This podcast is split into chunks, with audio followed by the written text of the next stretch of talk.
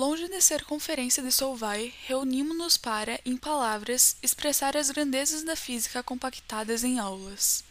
Antes que a nossa mente culmine em um projeto Manhattan, abreviamos a cinemática em MRU e MRUV e não retardamos o nosso movimento. Do movimento retíleo uniforme, o deslocamento educacional não fez curva. Do nosso referencial professor, progredimos no intervalo de tempo das aulas. De constantes, uniformizamos na Mara. Uniformizamos também o padrão de medida, seguindo a palavra do SI, que é a arma especial do professor para descontos e pontos totais.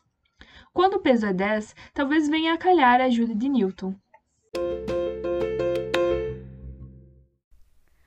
Velocidade e aceleração são conceitos que podem acabar sendo muito confundidos devido às suas semelhanças. Ambas são grandezas vetoriais, porém, a velocidade representa a rapidez com que um objeto se desloca de uma posição a outra. Já a aceleração representa a rapidez com que um objeto varia sua velocidade. Outra diferença é como essas unidades são representadas no Sistema Internacional de Unidades. Enquanto a velocidade é medida por metros por segundo, a aceleração é representada por metros por segundo ao quadrado.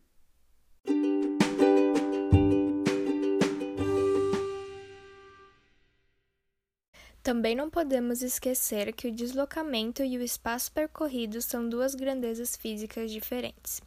O deslocamento é a distância percorrida entre a posição inicial e a posição final de um corpo. Já a soma de todas as distâncias que o móvel percorre até chegar à posição final é o que chamamos de distância percorrida.